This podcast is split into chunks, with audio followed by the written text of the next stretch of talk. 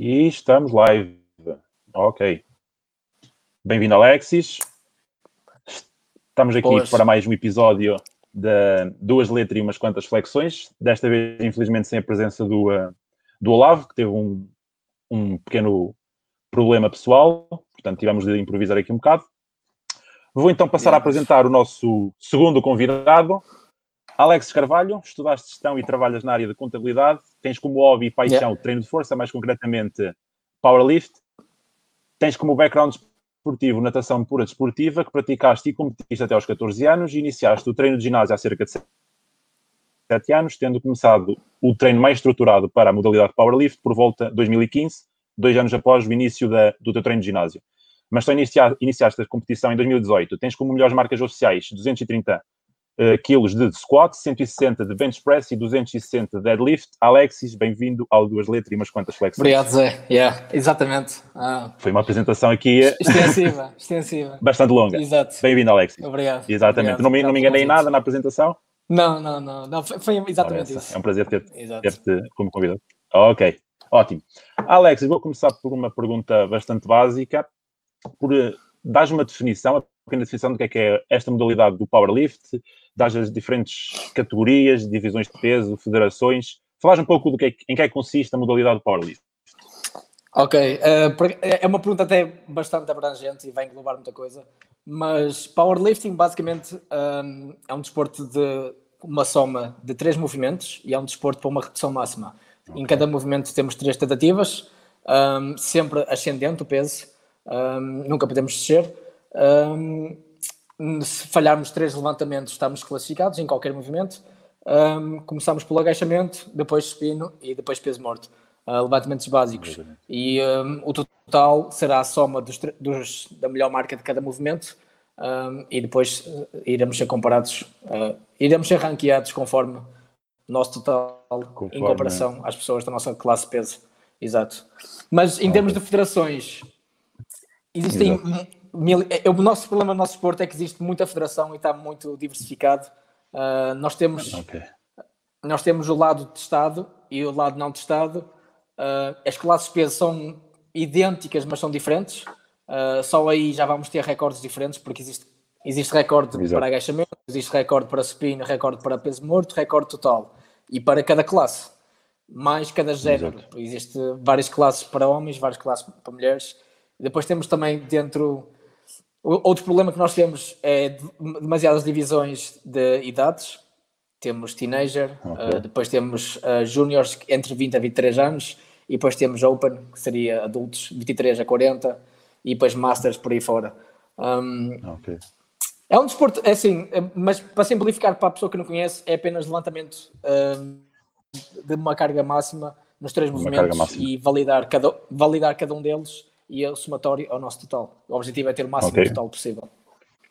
Portanto, a competição, eh, ou melhor, o vencedor, digamos, é aquele que nos, nos três levantamentos consegue levantar a carga máxima no, no, total dos três, correto? Exatamente. Tu não precisas ganhar, não precisas ah, ser okay. o melhor em nenhum movimento. Tu uh, podes ser. Uh, pode ser perto do, do, pode ser o segundo melhor em todos os movimentos e ganhar em todos ganhar, e ganhar total e ganhar, e ganhar total o importante é, isso, é, o, é o total exatamente exatamente isso faz-me lembrar um bocado que no, no, ciclismo, que é uma modelo também que eu, que eu gosto bastante, podes ganhar a volta à França sem, sem nunca ganhares uma etapa. Exatamente. Portanto, é, tu, do género, é do tu, género. Tu precisas manter uma, uma, média muito alta, uh, não precisas ganhar nenhuma. Não Exatamente, é mais... Se bem, se, exato, mas se bem que provavelmente se, se, ganhas em assim, powerlifting, se fores melhor deadlifter e, e o melhor um, deadlifter em peso morto, se, fores, se és o melhor peso morto e melhor agachamento, provavelmente irás ganhar a prova, só porque são os okay. momentos uh, com mais peso um, em termos de rácio para o total. Uh, os, os, levantamentos que levantamos mais peso é o peso morto e o agachamento e o supino é o menos, é o menos importante. Ok. Por isso então, do, dos no três peso morto e no agachamento. Exatamente. Dos três movimentos Exato. é aquele que se calhar consideras o mais importante, talvez o deadlift?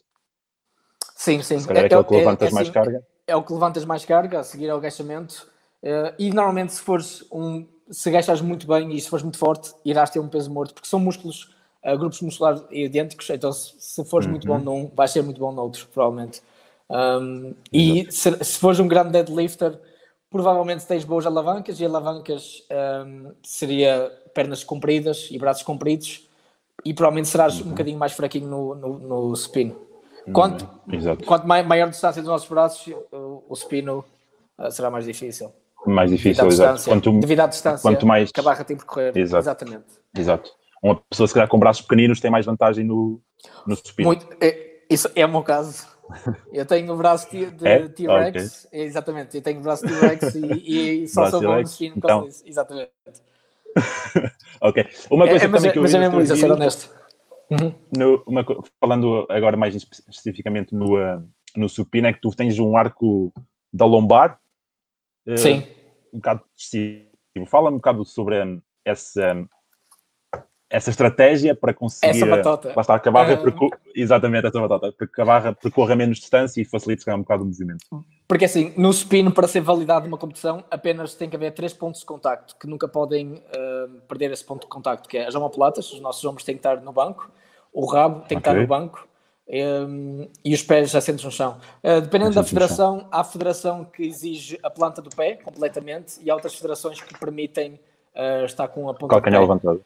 Exatamente. Okay. A, a, minha federação permite o calcanhar levantado. Um, e apenas são esses pontos de contacto, ou seja, já te deixa a mensagem de que o resto das costas podem estar completamente levantadas. Apenas tem que ver se três pontos de contacto. Arco. E podes fazer o arco okay. e convém que até faças, assim, uma questão de saúde de ombros, um, se queres ser o maior spinador do mundo, dificilmente vais ser um, sem arco. Mais e... saudável. Ok. okay. Será mais saudável. É a posição mais forte para, para fazer press, mais saudável para, para os nossos ombros e mais segura. Um, e vai reduzir consideravelmente a distância que a barra tem que percorrer. Uh, torna bem Exato. mais fácil. Eu, se me obrigares a fazer um spin sem arco, eu provavelmente, sei lá, menos 20, menos 20 quilos à vontade. É, a diferença é muito. É, não só pelo é, facto é de, da barra percorrer uma maior distância, mas também pelo facto de já estás habituado a fazer eh, com o arco nas costas. Exato, eh, ou seja, eu sou forte naquela distância, mas se me obrigares a Exato. ter que a barra percorrer mais uma distância que eu não, não a pratico, não a treino, sim, sim. essa aí serei, serei bastante fraco, exato. Okay. E até que ponto é que achas que seria vantajoso em treino praticar, uh, treinares nessa amplitude? Nessa amplitude, lá está, em competição eventualmente não vais a essa amplitude, mas também por uma questão se calhar de saúde, até que ponto é que achas que seria benéfico ou, ou não faz sentido praticar nessa, nessa amplitude mais reduzida? Faz sentido, faz sentido e eu incorporo sempre, eu faço é?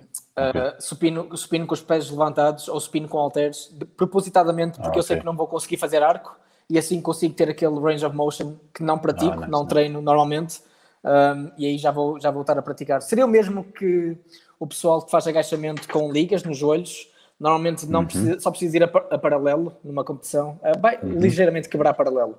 Ou seja, a, a parte fundo do agachamento, uh, a ATG, não vai. no chão, não, não vais praticar. Ou seja, às vezes é bom tu incorporares uma fase de agachamentos que consigas ir, a, a ir a essa amplitude e praticar. É só porque o ideal para evitar uma lesão é tu seres uh, equilibrado, equilibradamente forte no range of motion total, na amplitude completa. Exatamente.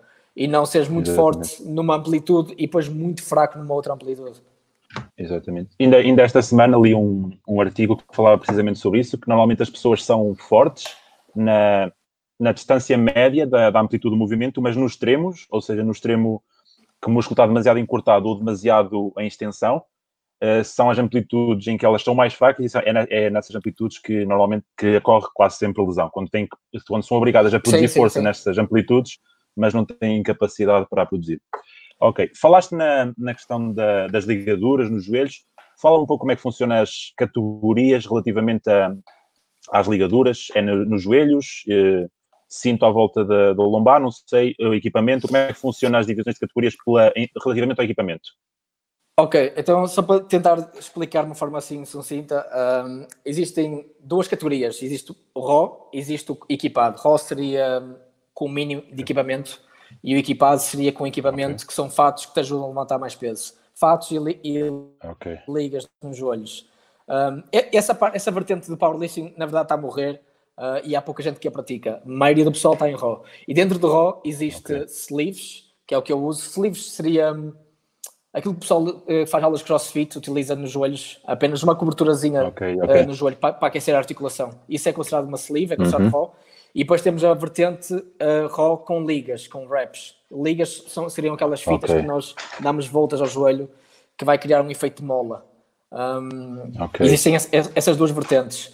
Uh, claro que depois, uh, é assim, se competires numa, o teu total não será comparado com as pessoas que estão a competir noutra.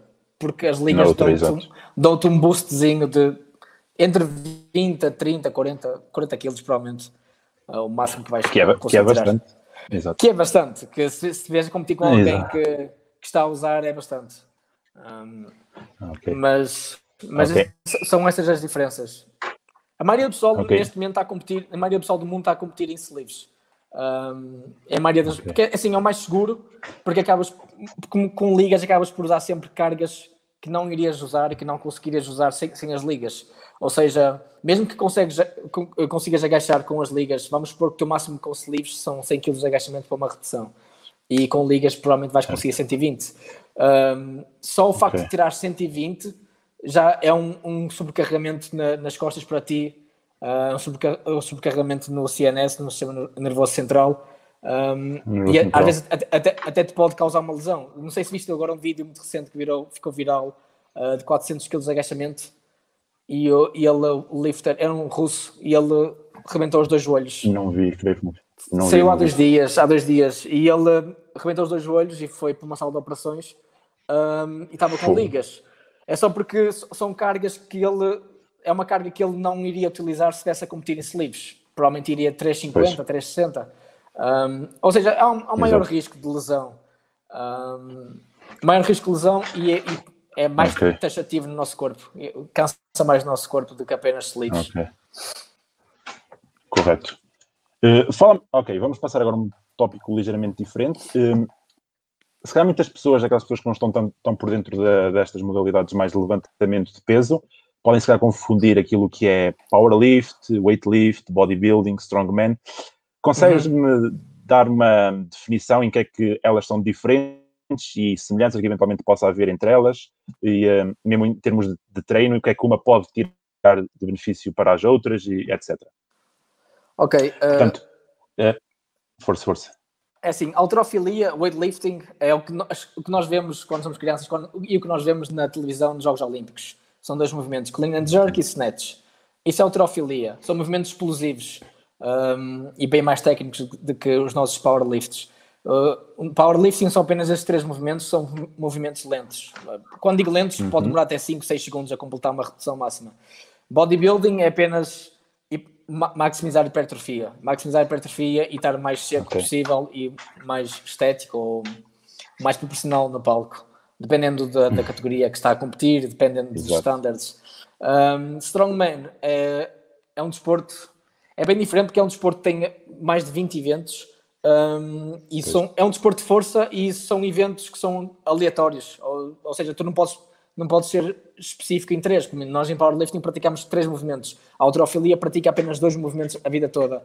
Em strongman são vários. Uh, pode ser puxar um caminhão, pode ser puxar, uh, fazer um deadlift, pode ser agachamento para repetições, pode ser levantar bolas. Ou seja, eles têm que ser fortes Exatamente. Em muitas coisas em muitos ângulos. Num espectro mais alargado. Exatamente. E, e, não só, e não podem ser só fortes para uma repetição, porque às vezes são eventos que são para um M-rep, máximo de Múltiplas. possíveis. Exato. Yeah. Ou seja, eles têm que ser uh, equilibrados. Seria CrossFit versão muito mais forte. Versão, versão, uma versão, se calhar, powerlift do, uh, do, exato, do CrossFit. Uh, exato. Sim. De crossfit. Seria crossfit okay. muito gordinhos e muito mais fortes e menos cardio e mais, e mais, mais carga. E mais força. E, ok. Pois exato, porque eu já vi. E, uhum. Sim, crossfit. Diz isso. Eh, não, ia dizer que precisamente isso do, uh, do Strongman, que uma pessoa vê eventos que são totalmente diferentes. Lá está, numa, num estão a puxar caminhões, noutros estão a fazer o. Uh, como é que se chama? Aquele de, de, segurar duas, duas argolas, o, qualquer coisa de Hércules. Uh, ah, o Hércules. Eu vi no outro dia. Segurar. Yeah, yeah, segurar. Hércules Hold, exatamente. Tem, tem montes de, de levantamentos, depois é os, os carregamentos, não é? transportar material, tem montes de, de façanhas, digamos assim, ao passo que vocês é só os três os três levantamentos. Uh, falaste no que a questão do, do weightlifting é um, uh, os levantamentos são mais técnicos do que no powerlift. Até que ponto é que a técnica no, no powerlift influencia o vosso desempenho e não simplesmente a capacidade de produção de força? 100%. Uh, eh, assim, no, os melhores powerlifters têm a melhor técnica para a biomecânica deles. Uh, e, ainda por cima, o desporto está a crescer muito, está a ficar muito competitivo Antigamente, talvez irias conseguir ser o mais forte do mundo na, na tua classe peso uh, com uma técnica assim de trapalhão. Hoje em dia é. Uhum. Mas assim, à medida que o desporto vai evoluindo, não existe margem de erro. Uh, hoje em dia, se queres ser, se queres ser o melhor, uh, tens que maximizar tudo e, e maximizar a técnica é o fator mais importante. Não só para prevenir lesão, um, como também para levantar o máximo de peso possível. Uh, mas prevenir lesão é literalmente é, é, a coisa mais importante porque tu podes tu podes melhorar uh, mais lento do que eu, um progresso mais lento do que eu, mas se eu me, e eu posso estar a melhorar um progresso bem mais acelerado que o teu, mas basta eu me lesionar para o ano e ter uma lesão para o resto da vida e, e o meu ceiling será bem menor, o meu, meu teto será bem menor e tu irás me ultrapassar no no, no, uh, no longo, a longo prazo. prazo. Por isso o importante Exatamente. mesmo é, exato, o importante mesmo é manter saudável e nunca ter nenhuma lesão grave e jogar o jogo de longo prazo e não pensar a curto prazo nos próximos dois, três anos. Exato. Aí podemos entrar agora então numa falando nessa questão de, da preparação mais a longo prazo e não e não tanto a aqueles objetivos a curto prazo e o querer o, chegar um, ao, ao, nosso objetivo muito rápido. Uh, a, a, a, estruturação de treino. Uh, como é que funciona assim, em termos, falando em termos básicos, uma estruturação de treino de powerlift, precisamente para isso, para evitar lesões e haver uma, uma, uma progressão uh, de forma segura, mas ainda assim sentirmos a, a evolução do treino e não chegarmos a um ponto de estagnação. Basicamente, o treino mais assim convencional de, utilizado pela maioria dos lifters, a maioria do pessoal que compete, um, é, é estruturado em, em, três fases. É um ciclo, um ciclo longo de treino onde eh, nós focamos primeiramente em eh, aumentar a nossa capacidade de trabalho, que seria a fase de volume, fase de hipertrofia, um, onde okay. utilizas percentagens mais baixas, 60, 75%, um, e é uma fase excelente, não só para ganhar capacidade de trabalho, mas também para praticar os movimentos. Uh, quantas mais vezes praticares, okay. e não, a prática não leva à perfeição, porque se praticares errado, to, toda a vida vais sempre fazer errado. Tu tens de praticar perfeito Exatamente. para chegar à perfeição. E, e a maneira mais rápida de chegar lá é praticar com cargas que tu consegues controlar. Uh, ou seja, 60% a 75%, consegues ganhar capacidade de trabalho, consegues fazer um, um, volume considerável que seja benéfico em termos de hipertrofia, porque o músculo maior é um músculo com maior potência para ser, para ser forte, um, uhum. e consegues, consegues melhorar a tua forma, a tua técnica uh, a longo prazo. Depois tens uma, uma segunda fase que transicionas um, para força, um, usas, usas percentagens mais altas e um volume já, já menor. E depois temos a fase final, que seria a fase de picking, uh, que estás, estás a tentar, se fores competir ou estar no ginásio, vamos supor que queres testar uhum. as competições máximas no ginásio e tu queres ficar o mais, mais bem preparado possível para isso. Ou seja, tu acabas por um, parar de fazer os exercícios de bodybuilding, aqueles exercícios de ser arremadas, pull-ups. Musculação. Uh, e, Sim, e acabas por te focar mais naqueles de, de powerlifting, menos volume, ainda menos volume e porcentagens mais altas. 85, 90, Exato. 95, 97%. E para vários sets de uma, uma a três repetições, para, para ficares tipo, com o corpo o mais bem preparado possível para aquela, para aquela task. Para o evento, o evento. Exatamente. Exatamente. O evento, que okay. o evento seria uma repetição máxima. Exatamente. E uh, em média, quanto é que dura mais ou menos cada, cada fase? Elas variam de uma para a outra? Se calhar a fase de volume tem mais tempo, menos tempo? Como é que funciona em termos de, de, é assim, de sim, de, de estruturação dos blocos? É assim, tu podes fazer o bloco, uh, o, o, mais comum, o mais prático e o pessoal mais vende, porque é, assim, é, é 12 semanas, que seria 4 semanas cada, só porque a maioria das okay. pessoas que vão fazer um programa não querem não querem optar por uma coisa que é muito longo prazo. Ninguém quer fazer um programa que demora 6 meses. Então, não, não, se, tu queres vender, se, tu queres vender um programa, não vais vender uma coisa que seja muito a longo prazo porque ninguém está interessado nisso. Uhum. Uh, e não só, uh, eu, eu, eu, acho que é contraproducente uh, ciclos de treino muito longos. acabas por dar burnout, ficas cansado, não só cansado fisicamente, mas ficas cansado mentalmente. Psicologicamente. sim, sim, sim. É muito, é muito complicado quando estás a fazer percentagens altas, numa fase de peaking, percentagens altas durante muito tempo. Eu acredito mais uh, em quatro semanas de cada bloco uh, e variar apenas por aí. Uma, a fase de volume é a, fase, a primeira fase, seria a fase que pode estender mais, porque é uma fase com porcentagens mais baixas uhum. e que não é men, tem um risco de lesão menor, cansa-te menos psicologicamente. Um, uhum. o, o, fator, imagina, vamos supor que quando estás a preparar para uma competição, uma competição muito importante, aquelas últimas semanas apesar de ser um volume muito baixo, só de saberes que tens que fazer uma certa porcentagem, 95%, e tens que fazer aquilo super rápido, já ficas a pensar vários dias antes sobre o lift que, vais fazer, o levantamento que vais, que vais fazer. Enquanto que numa fase de volume estás um bocadinho mais descontraído porque são porcentagens mais baixas e sabes que consegues fazer aquilo qualquer dia. Um, por isso, uma, o ideal seria 4-4-4, mas podes optar entre 4 a 8 semanas na fase de volume, entre 4 a 8 semanas na fase de força, na fase de força sim, e na fase de picking, na fase final, normalmente ninguém ultrapassa as, as 6 semanas. Será entre 3 a 6. As 6 semanas. Yeah. Ok. E entre, entre blocos, ou dentro desse, desse, desse da, da, junção dos três blocos, há alguma semana de deload ou, ou o deload é feito só depois da fase de picking? Uh, há quem opte apenas por fazer depois de picking, o taper. Um, eu faço uma uh, a fazer transição entre cada fase, apenas só porque eu gosto de começar cada fase o mais fresco possível. Um, okay. a, a, fase, na, na, fase final, depois de, do picking, é obrigatório fazer uma taper. É, é esse o objetivo: é tu chegares a um limite, um overreach, ou seja, o teu corpo não consegue recuperar mais aquilo que estás a fazer. Uh, e, ou se chegares a um ponto que, se, se continuares a fazer mais, vais andar para trás e depois quando chegares a esse ponto começas a, a fazer cargas muito mais leves uh, e a, continuar a descer durante uma, duas semanas e depois, dependendo de, do teu nível de experiência, quanto mais forte, maior é o período, mais longo é o período de taper e quanto mais iniciante a pessoa é, mais curto é. Uma, uma mulher okay. lifter, uma, uma, mulher lifter normalmente tem uma taper de uma semana no máximo.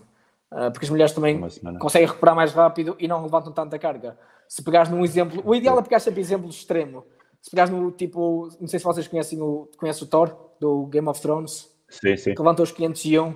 Se pegares alguém assim, que, alguém que pesa 200 kg e levanta tanto peso, essa pessoa demora muito tempo a recuperar. Uh, essa pessoa demora duas semanas a recuperar. Já se pegares num comum mortal como eu e tu, demoramos, somos bem mais rápidos a, a recuperar. Okay. Uma semana, uma semana, okay. 10 dias no máximo chega perfeitamente. Interessante, interessante. Não, não fazia ideia. Portanto, quanto mais experiente é, é a pessoa, e quanto mais forte ela é, mais carga consegue mover, mais tempo leva a recuperar. Isso e também está relacionado com um fator da, do peso corporal. Quanto maior tu és, quanto mais massa muscular tu tens, okay, exato, exato. mais tempo vais demorar a recuperar. Mais tempo quanto, recuperar. Quanto mais, quanto mais pequeno é o corpo, mais rápido recupera. Apesar, okay. apesar de, de, estar a levantar cargas elevadas em, em, termos de força relativa, em termos de duas ou três vezes body weight, no agachamento uhum. ou, no, ou no peso morto, uh, consegue recuperar mais rápido do que. Porque assim, o Thor pesa 200 e levantou, levantou 500, ou seja, é 2,5 vezes o, o, peso dele. O peso mas, dele. Mas, mas não deixa de ser meia tonelada. Meia tonelada Exatamente. É, é, um, é, um, é um. taxa bastante o corpo. Uh, por isso é, precisa, precisa de um período muito longo para conseguir recuperar desde a última sessão de treino até estar pronto para, para aquele evento e provavelmente tirou uma, tirou uma ou duas semanas depois do evento para recuperar. Para recuperar totalmente.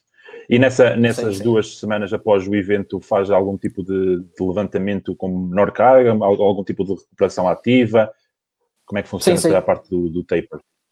É assim, de, depois de, de, temos o taper que nós, em powerlifting pelo menos, uh, nós vamos reduzindo, eh, chegamos a uma carga máxima no, no picking e depois vamos reduzindo uh, uhum. gradualmente um, a carga e o volume até um, no mínimo uma rep uh, com uma carga muito leve. Okay. Três reps é, é, normal, a três dias da competição. Depois da, temos a competição e depois da competição temos sempre um período de uma semana, duas, com um treino muito leve, só para uh, deixar o corpo recuperar e deixar também mentalmente, porque, porque nós ficamos fartos de. Eu, pelo menos, eu falo para mim, chega um ponto que depois fico farto de levantar tanto peso e às vezes quero só descontrair. Um, Exato. Levantar por a, a diversão do, Exato, exato. E ter o normal é tirar uma semana, uma semana de descanso uh, e depois uhum. voltar lentamente e voltar a começar tudo de zero, outra vez de volume. Exatamente. Pois, mesmo, mesmo a nível psicológico, não deve ser eh, fácil estar ali constantemente todos os dias a levantar cargas altas, uh, percentagens sempre elevadas, para, para lá estar, para estarmos sempre no, no máximo durante, durante o, o tempo que temos na, na estruturação. Exatamente. Uh, mentalmente começa a ficar aborrecido. É chato e, é, e cansa muito uh, mentalmente, porque é, é, como eu te disse há bocado, uh, tu acabas por ficar sempre a pensar com stress naquele levantamento que tens que fazer e, e, e, depois tentas maximizar tudo, ou seja, tentas maximizar o sono, maximizar em termos de estás a alongar direito, estás a fazer foam rolling, uhum. de forma a que chegues àquele dia, se, vamos supor que hoje é sexta, e tu queres chegar a segunda e estar o melhor preparado possível. Tu vais fazer tudo para recuperar. E tudo isso de recuperação em casa, apesar de, de parecer, ok, estás a recuperar em casa, tu, não, tu não estás a cansar, mas mentalmente é, é um bocadinho cansativo. Cara, é, exato. Só o facto de estar a pensar que vou. Exato. Será que estou a comer direito? Será que estou a beber água toda? Será que estou a dormir o suficiente e a alongar o suficiente? Exato. E certificares que estás a fazer tudo isso acaba por cansar. Ou seja, não, tu não consegues fazer isso por um período muito longo. Ok. Falaste da, das estratégias de recuperação. Fala-me um pouco como é que funcionam as, os tempos de recuperação e estratégias de recuperação a nível de alimentação, hidratação, alongamentos, sono na, na modalidade. Se varia, se calhar, muito para, para outra modalidade. Uh, como é que funciona a nível da, da recuperação? Eu penso que não, eu penso que mesmo que treines para bodybuilding, se, se, tu, se o teu objetivo é, é maximizar a hipertrofia, a recuperação será a mesma. Uh, em termos de dieta, uhum. powerlifting hoje, hoje em dia está a mudar muito, está a haver um shift de... Antigamente tínhamos, tinha-se muita ideia de que um powerlifter era, tinha que ser gordo e comer tudo que lhe aparecia à frente, que é para maximizar a força, e hoje em dia já, já, já há uma mudança para uh, físicos muito mais secos e físicos estéticos e consegues ter um bocadinho os dois, o melhor dos dois mundos, ou seja, ser, um ser estético uh, e, seja, e seres forte ao mesmo tempo. Tu podes ser forte e não precisas ser a pessoa mais gorda uh, de sempre. Tu consegues ter, é possível ter os dois. Claro que nunca vais ter o, nunca vais conseguir maximizar a hipertrofia, uh, mas dá para ter um, um bocado dos dois. ou okay. seja, para maximizar a recuperação, sono é, é, o número um, de longe. dormir, dormir sempre o máximo tempo possível e sono profundo, de preferência, sem interrupções. beber água, básico também, no mínimo 3 litros de água. Eu, eu bebo por, por aí 4, 4 a 5 litros. 3, assim, eu, exato. Acho que uma pessoa depois de se habituar, eu pelo menos já falo sim, sim. eu já, já me habituei que agora que quando não tem a garrafa de água comigo, comigo até é. sinto cedo. Sente-se mal, exato, é como eu. Exato, eu, eu sinto que não tenho água, tenho que beber água. E, e já, é, já é, é, mentalmente já é de me habituar tanto a beber água sempre. Sim, o corpo que... já pede, o corpo pede água. Exato. E em termos de alongamentos, alongar o suficiente só para não, não ficar muito preso. Uh, é normal às vezes ficarmos uhum. presos em alguns músculos, alguns grupos musculares. Se treinares demasiado, se fizeres demasiado volume, vais sentir um bocadinho preso.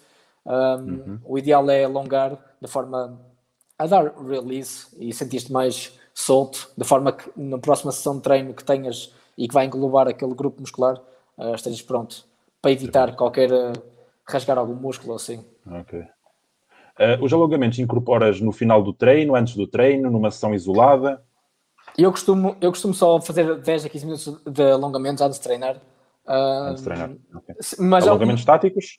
Não, não. Apenas faço um bocado okay. dinâmico, faço foam rolling sempre, só para estar solto, porque okay. eu, eu, o meu trabalho é sentado e eu fico com os flexores da anca super presos. E uma dica uhum. para quem tem um trabalho sentado, alongar sempre os flexores da anca. Um, só para, porque eles ficam encurtados durante o dia e assim, se estás sentado 6, 7, 8 horas, uh, não é nada saudável. O nosso corpo não foi feito para estar sentado. Para estar sentado de, 8 horas, de todo. Uh, no, apesar de, uh, hoje em dia temos muitos trabalhos que são assim, mas o nosso corpo é feito para, para estar em movimento, sempre constante. Um, por isso, alongar, é assim, é benéfico alongar antes ou depois do treino. o, o objetivo uhum. é, é, estar o mais solto possível e ter o máximo de amplitude em ângulos que deveríamos ter. Ok certo? Só, só porque uh, tu reparas, eu não, certamente já reparaste, muita gente, por exemplo, não consegue fazer um agachamento com um peso corporal, estás a ver? Verdade. Uh, e, e, que deveria, é, é deveria ser uma coisa básica, é, exato, deveria ser uma coisa básica e muita gente não consegue fazer. Uh, só porque nós nunca, como estamos sentados e, e, nunca praticamos aquele movimento e nunca fazemos aquela amplitude, é. fica Dos 90 graus para baixo, exato. exato. Uma pessoa está, passa, passa o tempo todo sentado e depois quando o corpo vai perdendo essa capacidade de, de descer às, às, amplitudes máximas e que seriam naturais, não é? Uma pessoa, o agachamento é um movimento bastante natural, bastante deveria natural. ser um deveria ser um movimento e uma posição bastante natural para nós, mas lá está, é a velha história de use it or lose it. So, portanto, se não usarmos uh, as amplitudes e as, e as capacidades do nosso corpo, a, a, a curto ou longo prazo vamos, vamos acabar por perdê-las. O agachamento é daquelas que mais se nota, porque eu trabalho no ginásio e quando às vezes chegam lá algumas pessoas que dizem que são sedentárias, que não praticam exercício há algum tempo e peço para fazer um agachamento e elas não conseguem, não sabem e é, é, é chega a ser assustador as pessoas não, não conseguirem, não terem acesso à sua à amplitude deveria ser natural para elas. Sem Falando, falando agora, falei agora na questão de pessoas que estão a iniciar. Quando alguém também tens a vertente de, de treinador, treinaste algumas, algumas pessoas. Para aquelas pessoas que estão a iniciar a modalidade ou querem iniciar, que dicas é que tu, eh, é que tu darias e um, por onde começar, como começar? Que dicas é que tu darias às pessoas que, que estão interessadas em iniciar na modalidade? Ok, então se forem começar uh, e se estiverem à procura de algum programa de powerlifting uh, na net, uh, sejam sinceros com vocês mesmos, vejam se vocês são, um, são alguém já avançado, são um praticante, se sou iniciado, sou intermédio, sou avançado. Eu falo por mim, eu quando comecei um, e, e, procurei programas na net, eu tinha sempre tendência a ir sempre para o mais extremo, o, mais, o mais difícil, porque se fizer o programa mais extremista, vou ter melhores resultados. Uh, na verdade, é um bocado o contrário. Às vezes, fazeres menos dá-te mais resultados. Um, escolher um programa que, uh, que, seja apropriado à pessoa, uh, praticar a forma, praticar bastante e ser, filmar os, os levantamentos. Hoje em dia, quase todos os ginásios permitem que vocês filmem os vossos levantamentos. filmar e, e, assim tens logo um feedback direto. Podes filmar e vês uhum. É assim, para quem nunca filmou, provavelmente uma dica básica é filmar o agachamento. Provavelmente irão ficar chocados com a profundidade do agachamento. A maioria das pessoas que não, nunca filmou vai ter uma noção que está aí bem mais abaixo do que a realidade. Quando for a filmar, vai achar, afinal estou a agachar muito alto. Ou, e vai ver erros okay. técnicos básicos, como o joelho irem para dentro, um, ou no peso morto dobrar a lombar, uh, ou a anca disparar no peso morto antes da barra sair do chão. Uh, por isso, uhum. o ideal é filmar é, é bastante prático e bastante fácil filmar, uh, ter alguém, alguém que esteja ajudado lá, podem, podem perguntar um monitor do ginásio um, e escolher um programa, uh, um programa sincero, que seja sincero para vocês e que vocês consigam seguir do início ao fim uh, sem, qual, sem qualquer um, interveniente e sem, sem paragem e nunca se lesionarem. De, okay, fazerem, fazerem de máximo para nunca se lesionar, porque uma lesão não importa se seja um progresso astronómico em seis meses, basta te lesionar, te podes perder, perdes 3, 4, 5, 6 meses que andas para trás e depois tens que voltar a perder tempo para voltar onde estavas. Por isso, Exato. o ideal, o ideal é ter um progresso um, steady, um, crescente e, e, que não Exato. seja muito brusco uh, e que consigam praticar a forma e pensar a longo prazo e nunca pensar muito a curto prazo. Exato. O problema de muitas pessoas é que elas querem o, o ótimo amanhã e se calhar lá está, querem o. Não, olham as coisas logo a muito a curto prazo, querem ficar logo extremamente fortes em duas semanas e, Exato. e esquecem-se que precisam das bases e lá está, como tu disseste e bem, cargas mais baixas, fazer várias repetições para, para adquirir o movimento e começar a construir a, as bases a nível, a nível muscular, porque lá está, uma pessoa, o músculo adapta-se muito mais rápido do, do que a articulação aos movimentos, portanto, uma pessoa se calhar passado um mês de treino, sempre já consegue levantar muito mais carga, mas se calhar as, as articulações ainda não estão adaptadas para, para, essas cargas, apesar do músculo estar, e eventualmente aí também há quando lesões, quando lesões ocorrem. Sim, sim. E, e não só, uh, se a pessoa sente que consegue meter mais 10 kg no agachamento, opte por escolher mais 5 kg e continue a praticar a forma. Uh, é assim, se, se vocês ficarem super eficientes no movimento, e se ficarem o mais eficientes possível para a vossa biomecânica, só vai ajudar no longo prazo. Uh, a força irá vir eventualmente. Um, e depois, se conseguirem, se conseguirem se controlar e, e conseguirem uh, não abusar demasiado em termos de volume de treino, em termos de intensidade, vão evitar lesões e vão ganhar o jogo do, do longo prazo. Do longo prazo. Ok.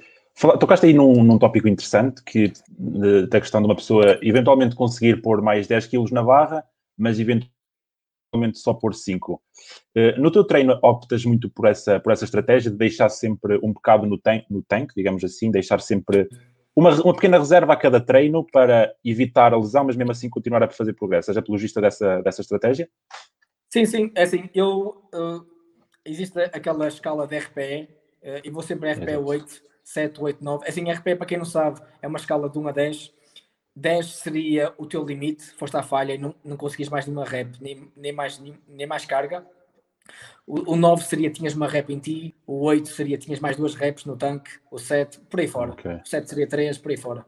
Um, apenas eu, o único movimento que eu vejo que não é, não é que seja benéfico, mas não tem assim uh, tanto de prejudicial ir um RP muito alto, um RP 9 ou 10, é no supino, porque o supino é um movimento que é fácil de recuperar, mas agachamento, peso morto, ir um RP 10 uh, é um grande erro. Uh, é um vai, -te causar muita fadiga, vai te causar muita fadiga, provavelmente vais ter uma forma, porque assim, a menos que sejas um lifter excelente e muito eficiente, quando chegas a uma carga muito elevada para ti, vamos supor que é um 10 RM no, no agachamento. Uhum. quando, quando chegas à nona e à, décima, à sétima, oitava, nona e décima repetição, provavelmente a forma já vai ficar um bocadinho já vai ficar, já vai ficar má uh, e, e, estás a praticar estás a praticar com má forma uh, e estás a pôr num risco de lesão desnecessário. Por isso o ideal é guardar sempre um bocado um, duas, três reps no tanque. Okay. supino, supino não, não causa, não causa tanta fadiga é um movimento muito mais fácil no nosso corpo. A distância é muito menor e engloba menos grupos musculares Uh, por isso, aí eu costumo dar mais liberdade em ir a um RP 9, 10, mas no agachamento e no, no, e no peso morto, principalmente, uh, exato, manter um bocadinho mais no tanque. É, é assim que se, se manteres mais no tanque esta semana, tens mais margem de progresso na semana seguinte. Ótimo, exatamente. Se tu hoje fores a 3RM, se tu hoje fores a 3RM no, no agachamento, para a semana, se queres evoluir, se queres progredir, vais a quanto? Vais a uma carga que só posso fazer uma ou duas? Exato. E depois na semana seguinte vais uma carga que só posso fazer uma. E depois dali a três semanas Correto. acabou. Não, Exato. Não, não há mais margem. Vai estagnar, estagnar, vai estagnar muito mais cedo e estamos, se calhar, eventualmente. Exato. Exato. Então, eu, uh, a questão da intensidade também varia de consoante o lift, ou seja, se calhar grupos uh, lifts que recrutem menos grupos musculares, um RPE mais elevado e, grupo, e lifts com maior massa, que envolvem mais massa muscular, no caso do deadlift e do, e do squat, um RPS, se calhar, mais baixo, correto? Mais conservador, sim, sem dúvida. Exatamente. O, o, spin, o spin é um okay. movimento que, a menos que tenhas braços muito compridos e seja um movimento muito não natural para ti, uh, o spin é um exercício fácil de recuperar. Uhum. Uh, são grupos musculares pequenos. O peitoral, apesar de ser grande, em comparação com os nossos diretores, a nossa lombar, uh, glúteos e hamstrings, é um músculo muito pequeno. Uh, um peso morto engloba muitos grupos musculares e cansa muito mais e vai, vai nos fadigar muito mais, não só para o, resto, para o resto da semana e vai prejudicar também os, os restantes levantamentos. Se tu te cansares muito com esse levantamento, com o peso morto, vai-te fadigar para o resto da semana e não vais conseguir treinar o resto a 100%. Por isso, é, é tudo, é, são, são os três, é uma sinergia. Os, os, tu tens que programar o treino de forma, não, não pensar de, de forma singular em cada levantamento, mas pensar que cada um vai afetar, porque fadiga é fadiga. Uh, tens fadiga do nervoso central e depois tens fadiga dos grupos, dos grupos musculares, mas fadiga é fadiga. No final, no final do dia, o teu corpo tem apenas uns recursos limitados para, em termos de recuperação. E tu tens que saber que se, tens, se, tens, se estás limitado em termos de recuperação, uh, não podes matar logo no início da semana e, não, e principalmente em movimentos de, que, de agachamento e de peso morto. Uh, vão, vão necessitar muita recuperação. Ou seja, o ideal nesses, nesses movimentos é deixar um bocadinho uh, no tanque, só para de, permitir a recuperação. No supino não irá cansar tanto, por isso podes abusar mais um bocado. Correto.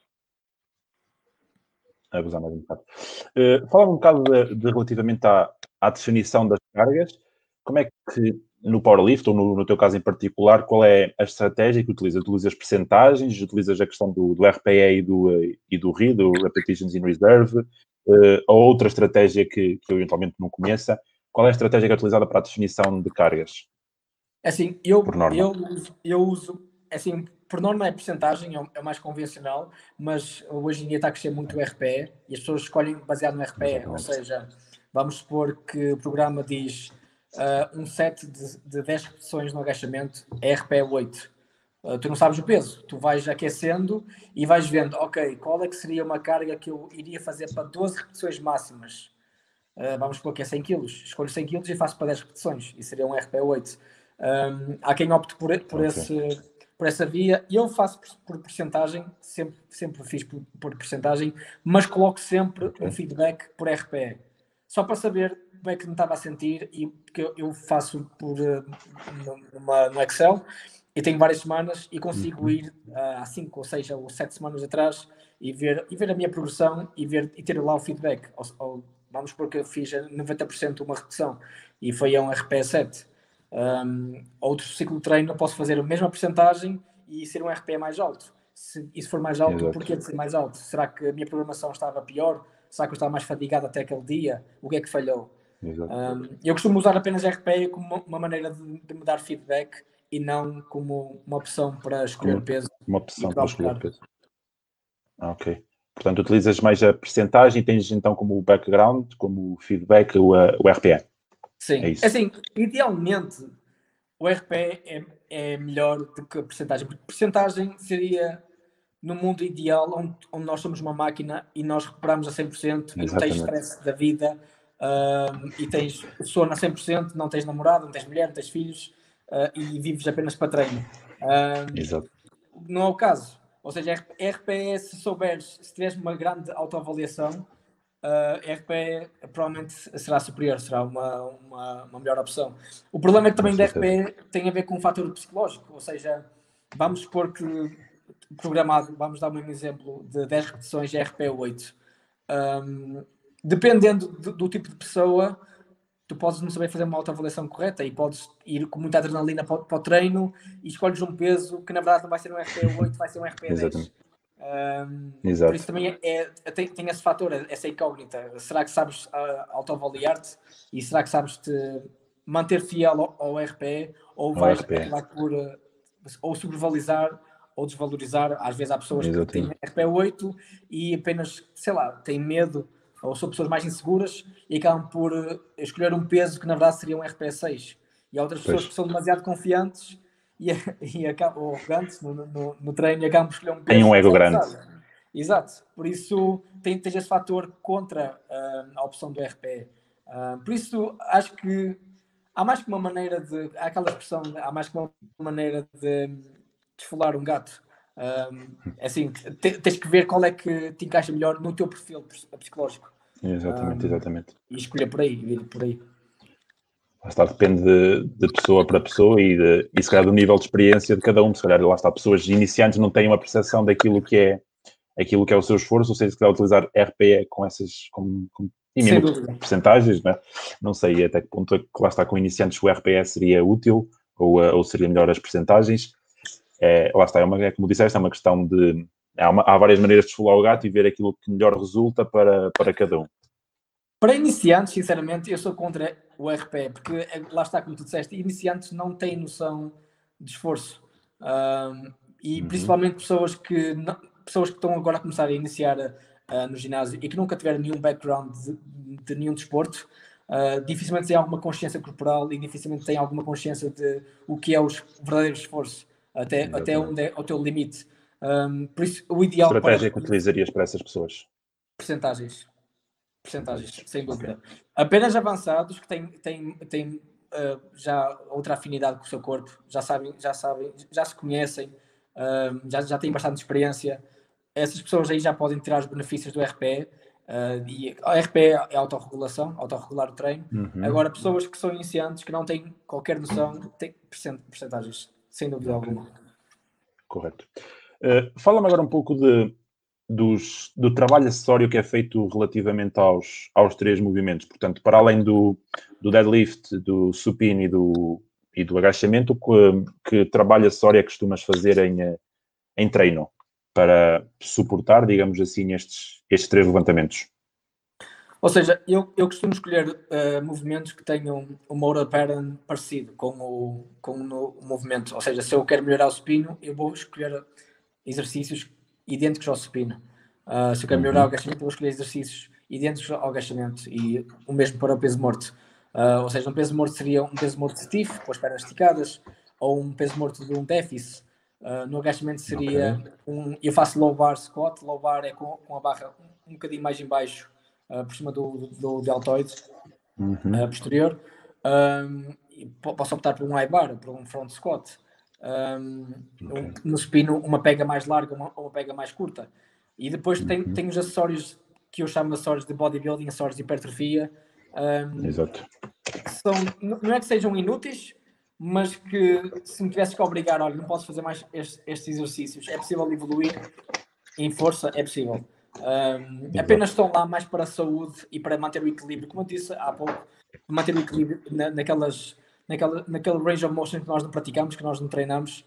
Um, E para manter o equilíbrio, assim, vamos ser honestos, com agachamento, supino e peso morto, não treinas bíceps, não treinas antebraço. Antebraço treinas na pega, mas não, não treinas não, bíceps, não treinas muito uhum. o deltoide completo. Um, alguns grupos musculares ficam um bocado para trás, por isso aí. Um bocado para trás. Sim, aí sem dúvida alguma colocar algum exercício de bodybuilding apenas para equilibrar, uh, equilibrar o corpo, não só o corpo. estética, mas também de uma forma uh, prevenir lesões. Saúde. Exatamente. Sim. Portanto, trabalhar aqueles grupos musculares que, que estão, se calhar, que são um bocadinho negligentes, ou melhor, que não são tão recrutados no, nos levantamentos, apesar de serem levantamentos bastante compostos, que recrutam bastante massa muscular, há sempre aqueles, há sempre aqueles grupos musculares que ficam mais em déficit, digamos assim, então são esses que se calhar são, que são abordados, digamos assim, no, no, sim, sim. no, no treino acessório. Sim. Ou okay. seja, eu, eu, eu, costumo dividir por dois tipos de acessórios. Os acessórios principais, ou os, acessórios, os movimentos assistentes, ao meu supino, agachamento uhum. e peso morto. E depois tenho os acessórios de bodybuilding uh, apenas para hipertrofia e para praticar esses, esses, esse range of motion que eu não costumo praticar nos, nos outros movimentos. Ok. Uh, Fala-me um pouco de, dos métodos de treino um pouco mais avançados para ganhos de força e ou massa muscular. Ou seja, por exemplo, trabalhos excêntricos, isométricos, uh, são estratégias utilizadas no, não só no powerlifting, mas para quem quer ganhar, para quem quer ficar um pouco mais forte, para quem quer ganhar um pouco mais de massa muscular. Costumas utilizar uh, trabalho excêntrico, trabalho isométrico. Fala um uh, pouco desse, desse, desse cheguei, ponto. Cheguei a utilizar e é utilizado. Não, é assim, não é muito utilizado. Hoje em dia temos uma, uma trend, uma, uma tendência em powerlifting. Um, os melhores powerlifters estão a fazer o básico e o mais simples possível.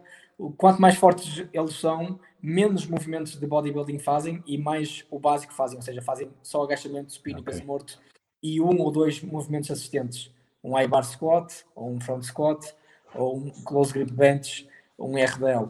Um, há essa tendência.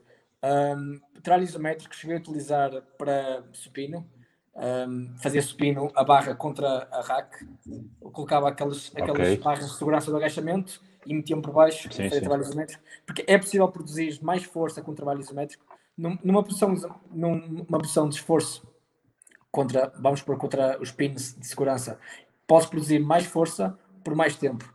Uh, eu penso que é okay. 4, 4 a 6 segundos consegues produzir mais força e consegues produzir uh, 115%. Uh, ou seja, mais 15% do que, do que irias utilizar com uma Nossa. carga straight weight, yeah, uma carga okay. normal. Um, e podes, uh, aí podes atacar os teus pontos fracos, ou seja, se o teu ponto fraco é um bocadinho a sair do peito, fazes um trabalho isométrico a sair do peito. E o mesmo para o peso morto, podes fazer, tentar levantar a barra contra Exato. as barras de segurança do agachamento. Estou a falar de uma jaula de agachamento e colocas a barra por baixo sim. aquelas barras de segurança laterais e tentas fazer um peso morto uh, uhum. e fazes o máximo de esforço possível.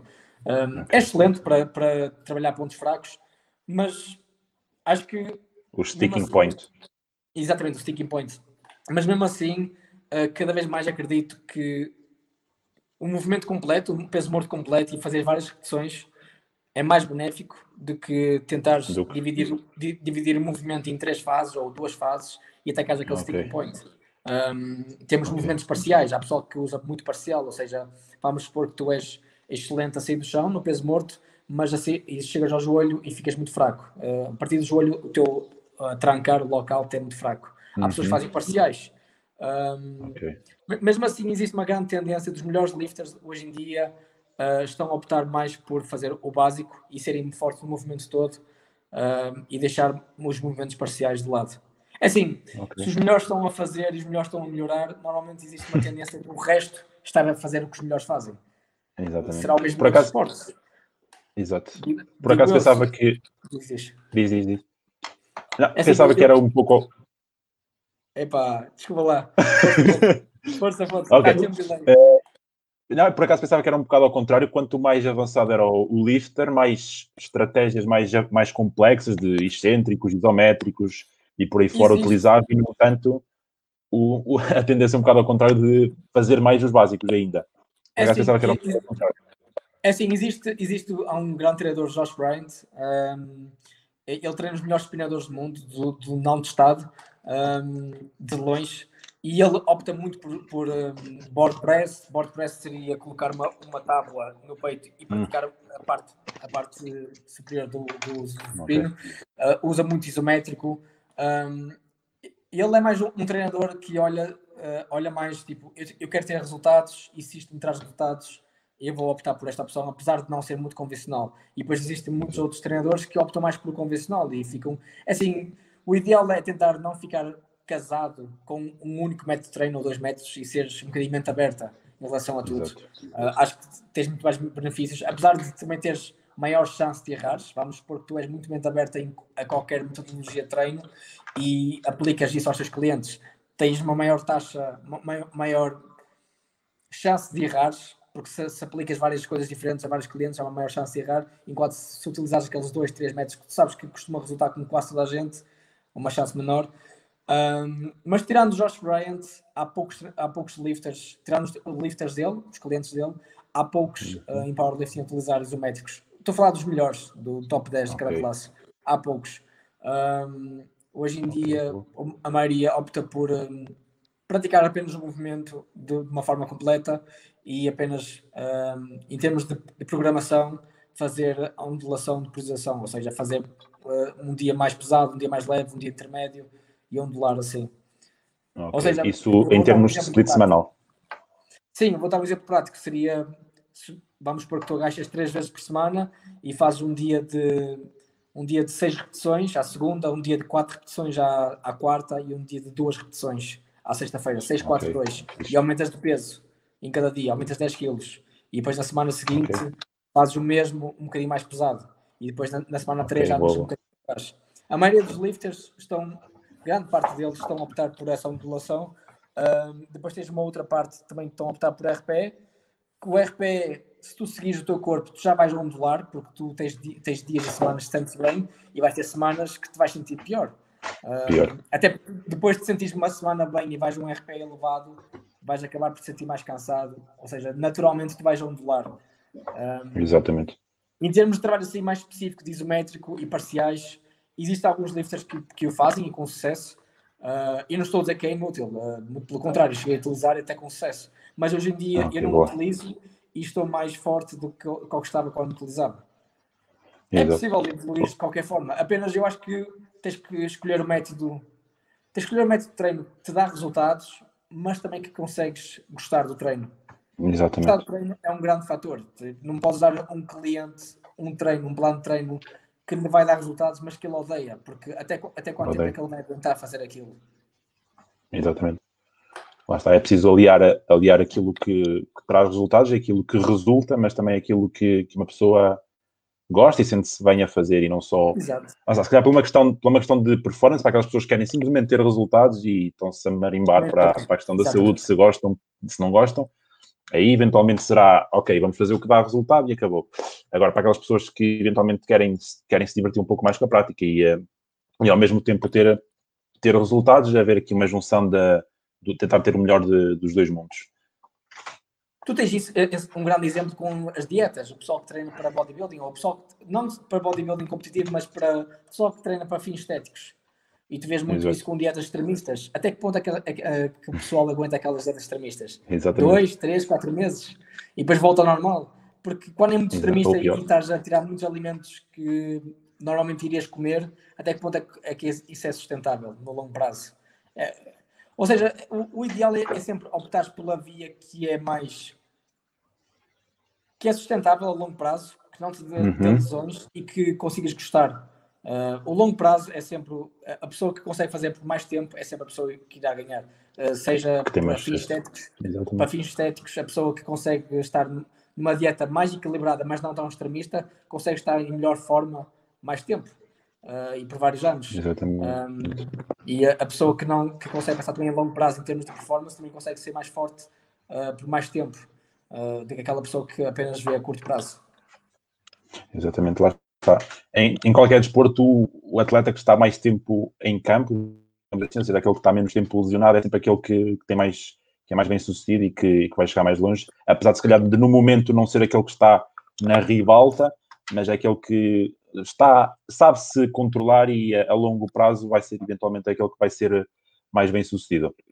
Exatamente. Uh, Alexis, alguma vez, aqui uma pergunta um pouco diferente, alguma vez pensaste em, em competir na, em, num, em, por exemplo, bodybuilding? Não, não, nunca. Não? Apesar, apesar okay. de, eu, de, eu, ter começado a treinar para Exato. É, e eu Exato, gosto de bodybuilding e eu sigo bodybuilding, um, sigo os, o, o IFB Pro. Um, apesar de gostar, uhum. nunca. Assim, eh, eu não tenho um físico nada para ir além. Uh, e assim, eu admiro quem, quem chega lá e, e, é preciso ter muita coragem para tu colocares naquela posição de ser julgado por 10 ou 12 júris homens e que te vão dizer se estás ou não pior do que os teus, do que os teus parceiros, uh, os teus sim, amigos sim. estão a competir, ou os teus competidores. Um, não é a minha cena, apesar de gostar de ver. Ok. Achas que é possível ser uh, bom powerlifter e ao mesmo tempo bom bodybuilder? Porque eu, eu tenho a noção, não tô, eu não estou muito por dentro, mas tenho a noção que já houve pessoas que conseguiram competir na. Eu creio que eram estas. Uh, Corrija-me se eu estiver enganado. Que competiram nas duas modalidades ou ao mesmo tempo, ou, ou por exemplo, um ano numa e um ano noutra. Fala um pouco sobre isso. Exato. O Stan, Stan Everding foi o único um, uh, IFB Pro que conseguiu tornar-se profissional aos 42, 43 anos e tinha dois recordes uh, mundiais de uh, all-time, todas as federações, uh, em rock com reps, com ligas nos joelhos. ele tinha 100 ligas, aliás, minto, ele tinha 100 ligas e com ligas, na mesma classe de peso, nos 125. Ou seja, ele dominava o Raw com os 100 ligas. Um, uhum. E ele era profissional ao mesmo tempo. Ele, é assim, claro que ele fazia fases que estava a preparar-se para uma competição de bodybuilding e depois tinha fases que se preparava para uma competição de powerlifting. É assim, se é possível ser o melhor ao mesmo tempo, nos dois, não. Não, porque tu não consegues ser o mais seco possível e, e, e, e não só, eles têm que estar full, têm que estar cheios e têm, têm que treinar bíceps e treinar outros grupos musculares que iriam apenas cansar os compostos. Mas é possível no mesmo ano ter, se tornares profissional ou, ou seres profissional e, e, e, bem classificado numa prova de bodybuilding e seres muito forte em powerlifting, é. Aliás, tens agora o Larry Wills, um, é muito famoso uhum. agora no Instagram. Uh, ele, tá, ele chegou a fazer umas competições de bodybuilding e tem uh, dois recordes mundiais de powerlifting. Uh, já bateu três, mas um deles, um deles já foi batido. Tem agora dois neste momento e está a tentar ser tornar-se profissional em bodybuilding. Tem um físico estético, uh, apesar de não ser profissional, mas é possível. Se é possível para toda a gente, é, não é possível para toda a gente. O ideal, okay, o ideal é ficar-te numa coisa só. Ok. Para se calhar para ter um pouco do, dos tentar ir aos, aos dois mundos é preciso escolher bem os pais, né? Ter uma, exato, um perfil genético. um perfil genético. Difícil, dificilmente vais ser o melhor. É assim, tu podes ser bom nos dois, uh, mas não vais ser o melhor que poderias ser. O melhor, nos... exatamente. É, é, é, é, aquele exemplo, por exemplo, de CrossFit. CrossFit, eles são excelentes, eles são muito bons em muitas áreas, mas não são, eles não são os melhores em nada. Uh, quando te focas em mais do que uma área, consegue, dificilmente vais conseguir, a menos que sejas uma pessoa excepcional. Dificilmente, até agora nunca ninguém nasceu que fosse excepcional em powerlifting sim. ao mesmo tempo que bodybuilding. O, o Stan Efferding tornou-se profissional, sim, mas mesmo assim, dentro dos profissionais, existe uma grande diferença entre ele e os melhores, os melhores bodybuilders. Qual é que é a tua opinião? Falaste agora do CrossFit, qual é que é a tua opinião relativamente ao, ao CrossFit e em que, em que medida é que ele veio, se calhar, trazer um pouco mais à baila ou um, levar o nome um bocado do, do powerlift? Será que veio um, dar mais ênfase a esta, à, à modalidade powerlift? Sem dúvida. Uh, é assim, a maioria do pessoal que ou, ou, faz crossfit ou está num ginásio que tem aulas. Que, não, eles não chamam crossfit por razões legais, mas chamam cross training ou whatever. Uh, mas as pessoas hoje em dia já fazem peso morto, já fazem agachamento, já não há aquele medo. Antigamente havia aquele medo que as pessoas quando iam ao ginásio, os ginásios eram apenas para culturismo, para bodybuilding, e as pessoas tinham Exatamente. medo de fazer e tinha aquele estigma de peso morto e agachamento vai destruir as costas, os joelhos, não faças. Uh, hoje em dia já não, hoje em dia as pessoas já, já estão mais muito abertas e preocupam-se mais em fazer pull-ups, fazer, uh, fazer push-ups, fazer uh, peso morto, agachamento, uhum. uh, overhead press, fazem movimentos compostos e, e, vão para o ginásio para fazer isso. Apesar de. Eu, eu tenho uma. É assim, eu, acho que é excelente, a ideia é excelente, e trouxe, e, e trouxe muito spotlight para esses movimentos, mas acho que também fazem de forma errada em, em alguns aspectos. Por exemplo, uh, aulas de crossfit que dão em massa a pessoas que nunca tiveram nenhuma experiência de treino e às vezes colocar essas pessoas a fazer movimentos que nunca praticaram para várias repetições, apesar do peso Exato. ser leve, que dá a opção da pessoa escolher um peso leve, fazer uhum. várias repetições e, e, as pessoas vão para lá por lazer, mas também algumas pessoas são competitivas uh, e tentam se esforçar. Às vezes é um cocktail para se lesionar. Uh, já vi muito, eu treino num ginásio que tem aulas de cross-training ao meu lado uh, uhum. e já, já vi pessoas a lesionarem-se que, não, que não deveriam ser lesionadas, que era, era, era evitável. uma rapariga lesionou-se no ombro há duas semanas atrás e era evitável. apenas são movimentos que são estranhos, são para várias repetições e, e ela, ela estava a tentar bater um tempo uh, lesionou-se e era, era evitável. Exato. Mas acho que o conceito é excelente. Exatamente. Uh, se calhar, na tua opinião, trouxe melhor ao, ao mundo do fitness, digamos assim, do que, do que pior, correto? Trouxe mais coisas boas do que propriamente coisas muito, más. Muito mais, muito mais, muito mais. Hoje em dia as pessoas já, já têm medo de fazer esses movimentos e, e toda a gente conhece esses movimentos. Uh, por isso é Exatamente. sempre uma mais-valia. Exatamente, lá está, como disseste, vem uh, aqui há, se calhar há 10 anos atrás, as pessoas, o conceito que tinham de treinar em ginásio era só máquinas e musculação e ganhar massa muscular, e agora, Exatamente. lá está, agora já trabalham, fazem pull-ups, trabalham nas argolas, deadlift, movimentos uh, com barra, e já estão mais mente aberta para fazerem coisas diferentes e não somente aquele trabalho típico de musculação de 3 vezes 12 ou whatever.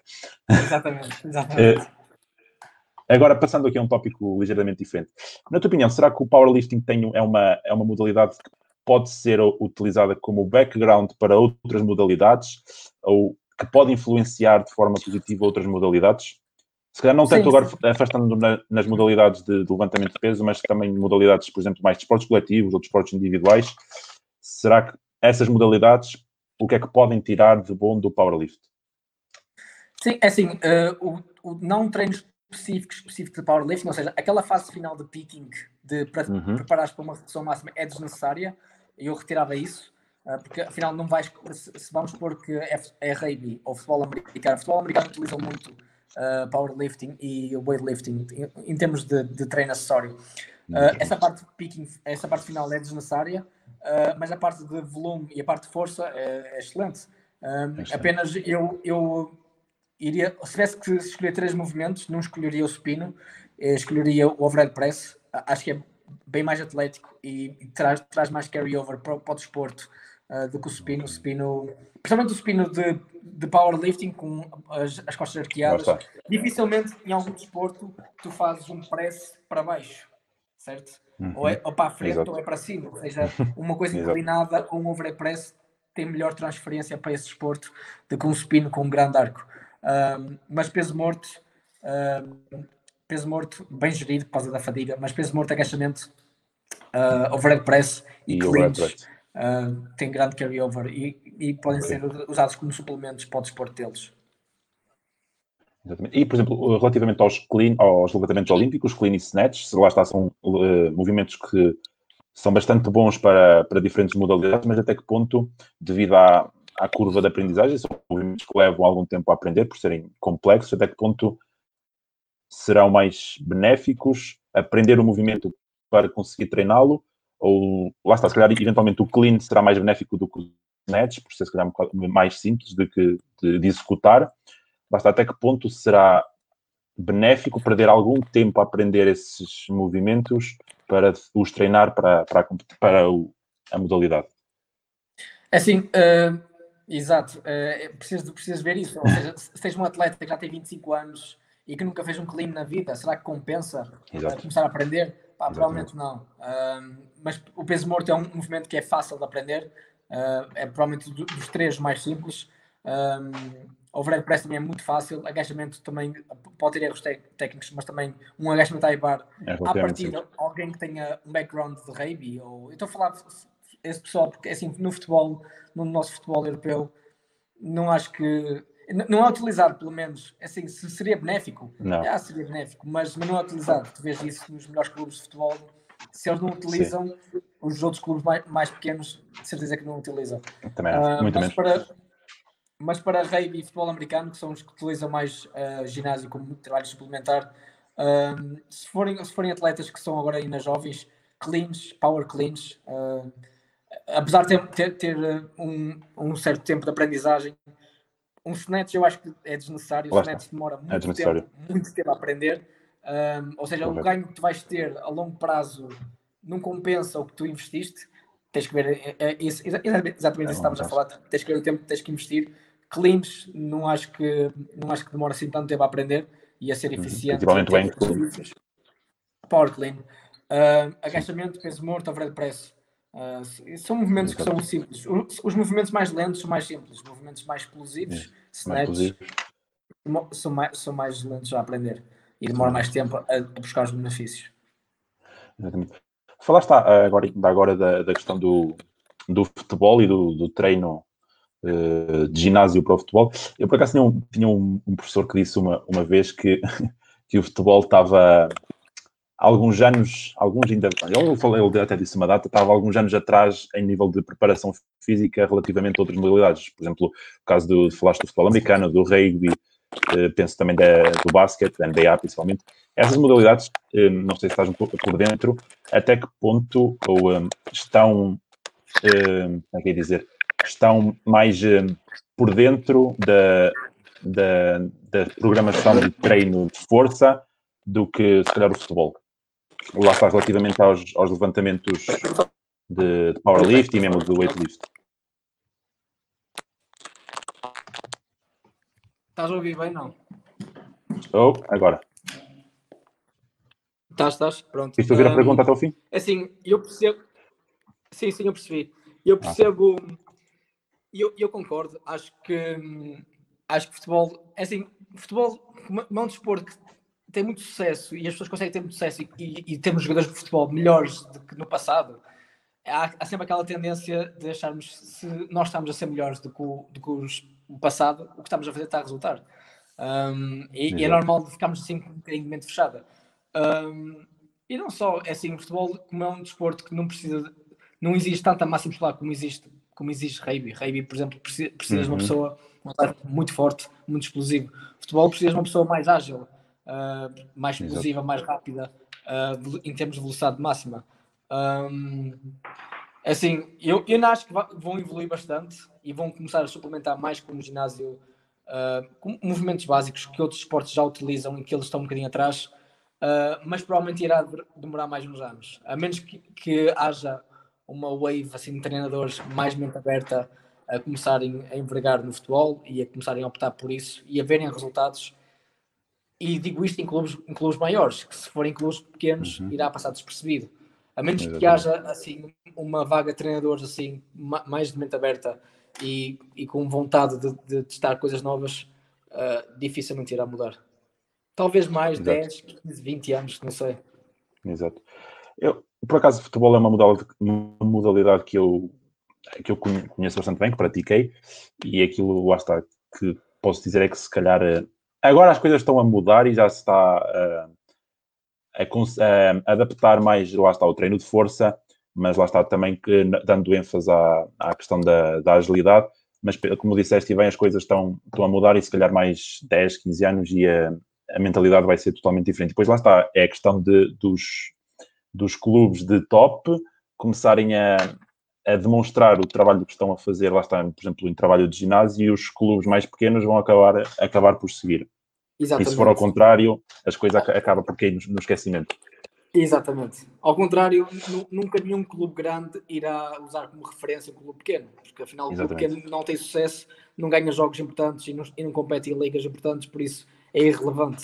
Uh, tem, tem que começar lá de cima para vir para baixo e para estruturar começar no desporto em si. Exato. Exatamente. Lá está. Isso é, é, é no futebol e é em tudo. Uma, uma pessoa segue sempre aqueles os, os, melhores, não é? Aqueles que estão no topo e a partir daí a coisa começa a descer. Se os melhores fazem e têm resultados, é aquilo que falamos há pouco do, da questão dos, dos, cêntricos, dos cêntricos e dos isométricos. Se os melhores fazem X, se calhar X tem resultado e não Y. Exatamente, uh, é, é, é, por aí. Se, se, os melhores fazem e têm benefícios, não, porque, não, porque não iríamos ter benefícios também? Uh, e começa sempre de cima e, e usamos isso como exemplo, inspiração e acabamos por, por usar uh, nós mesmos. E isso em clubes de futebol Exato. ou mesmo em metodologias de treino, ou vemos pessoas melhores que nós, acabam por utilizar o que eles utilizam. Ok. Uh, Alex, tens aqui uma, uma pergunta do, do, Guilherme Oliveira, não sei se conheces, se é teu, se é teu amigo. Ah, uh, está a perguntar: competir, competir em Strongman. Nunca. Um, assim, assim, pois diz talvez... o Lucas Nogueira que não vais porque não há supino. porque supino também seria o único evento. O supino chegou a, ir, chegou a existir em Strongman uh, nos anos 80 ah, okay. uh, e depois foi retirado. O supino seria o único evento que eu seria decente. Assim, Strongman, Strongman é um desporto que exige, exige muito peso corporal, ou seja, se tu fores, eu, eu sou baixo, tenho 1,70m, se tu fores baixo e fores leve, dificilmente irás conseguir fazer uma boa prestação face aos outros competidores, claro. Uh, no yoke, yoke é, é carregar uma estrutura como se fosse uma barra, uma estrutura uhum. grande nas costas, uh, ou farmers, que é levantar, levantar um, sacos de areia ao, ao, lado e caminhar com eles, como se fosse uma, uma barra deadlift hexagonal, aquela trap bar. Okay. Carregar sim, isso. Sim, sim. Ou seja, esses são, são, tipo, são tipos de eventos que, ou, ou levantar pneus, levantar pneus, virar pneus, são tipos de eventos que exigem que, que a pessoa seja grande. Uh, se fores, não importa, é claro que se fores muito forte, apesar de seres leve e pequeno, talvez te vais safar, mas mesmo assim consegues ter mais benefícios se, se uma estrutura grande. grande. Tanto é que os melhores strongmen, os mais baixos, os mais baixos têm 1,85m. e são os mais baixos. E são os mais baixos. Exato, por isso é, um ainda, desporto, ainda... é um desporto para gigantes. Exatamente, ainda ontem, ontem, ontem estava a ouvir um, um podcast com o Mauro, Fra Mauro Franklin, deves, deves conhecer certamente. Sim, sim, sim. Ele compete em powerlifting. Não se conhece pessoalmente, e, exatamente, e fizeram também precisamente esta pergunta se, se ele ia competir em, se alguma vez pensou em competir em, em, em Strongman, ele disse precisamente isso, que ele é baixo e os, os atletas de, de Strongman são todos eles para cima de, de 1,80m, são todos eles uns, uns latagões.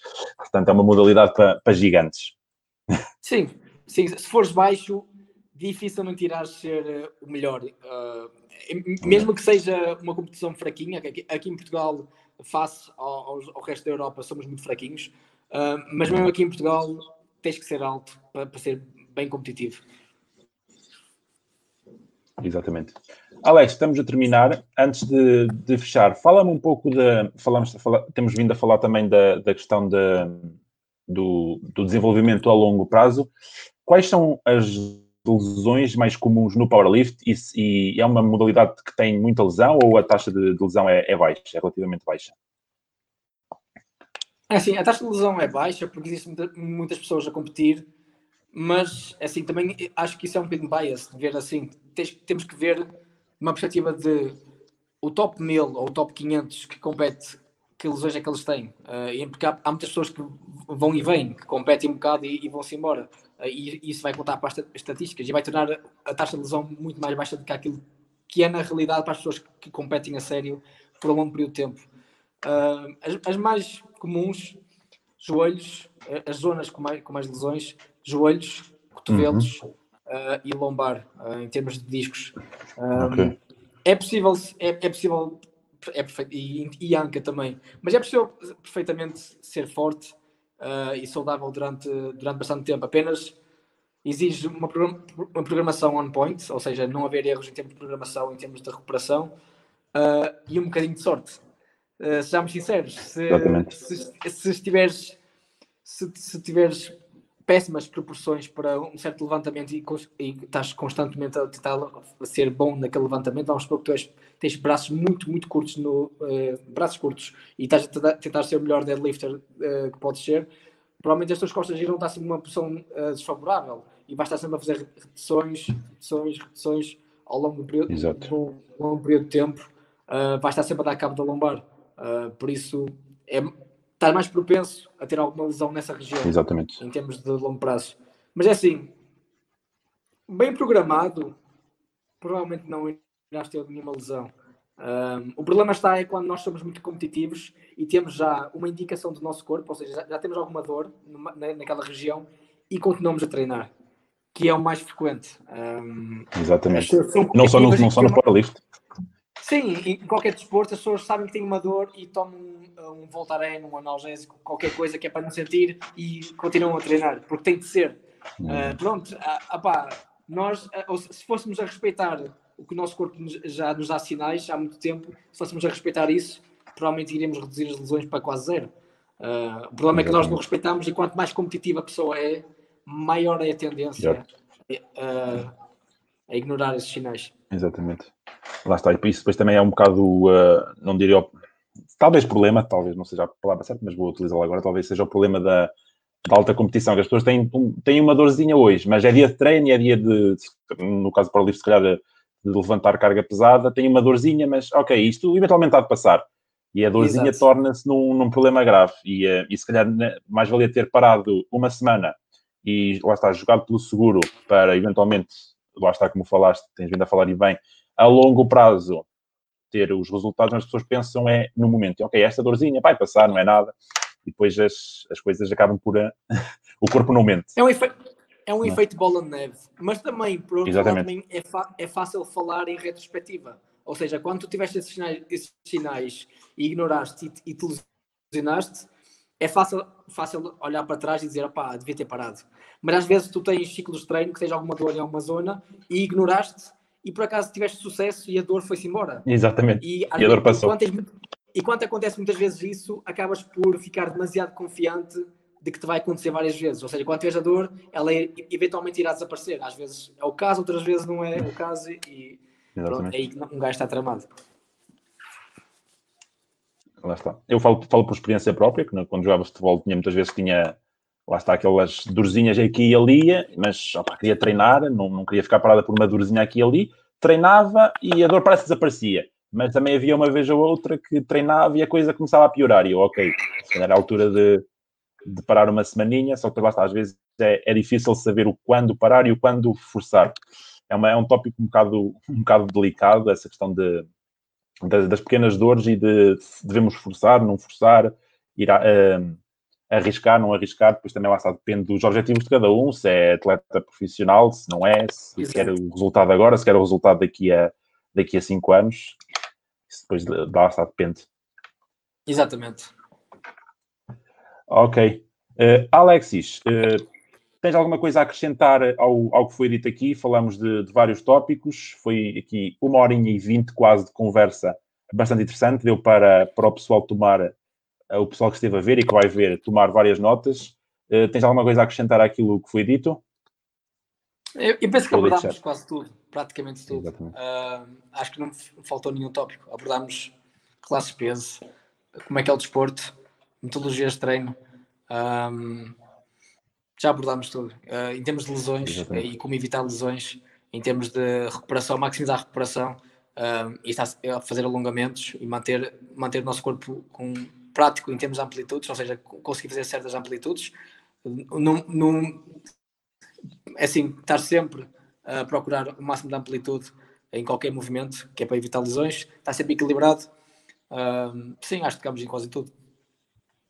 Exatamente, foi um, uma conversa bastante interessante e bastante completa. Uh, eventualmente ainda vamos ter a, ainda temos aqui perguntas de sobra para, uma, para um segundo episódio, no futuro voltar já ao nosso com o Olavo, exatamente, foi uma pena ele não, ele não ter estado presente, ele certamente teria um leque também vasto de, de, perguntas para te colocar. Foi uma pena ele não ter estado presente, mas para uma próxima ele certamente estará aí e fará as perguntas que não teve a oportunidade de fazer desta vez. Resta-me então agradecer-te, Alex, pela tua disponibilidade e pela, Obrigado, e pela, tua, e pela tua presença. Uh, uma boa continuação, um bom fim de semana a todos e muito obrigado a todos pela, pela vossa presença. Fiquem bem e mexam-se. Até uma próxima. Obrigado. Obrigado. obrigado Alex. Deus.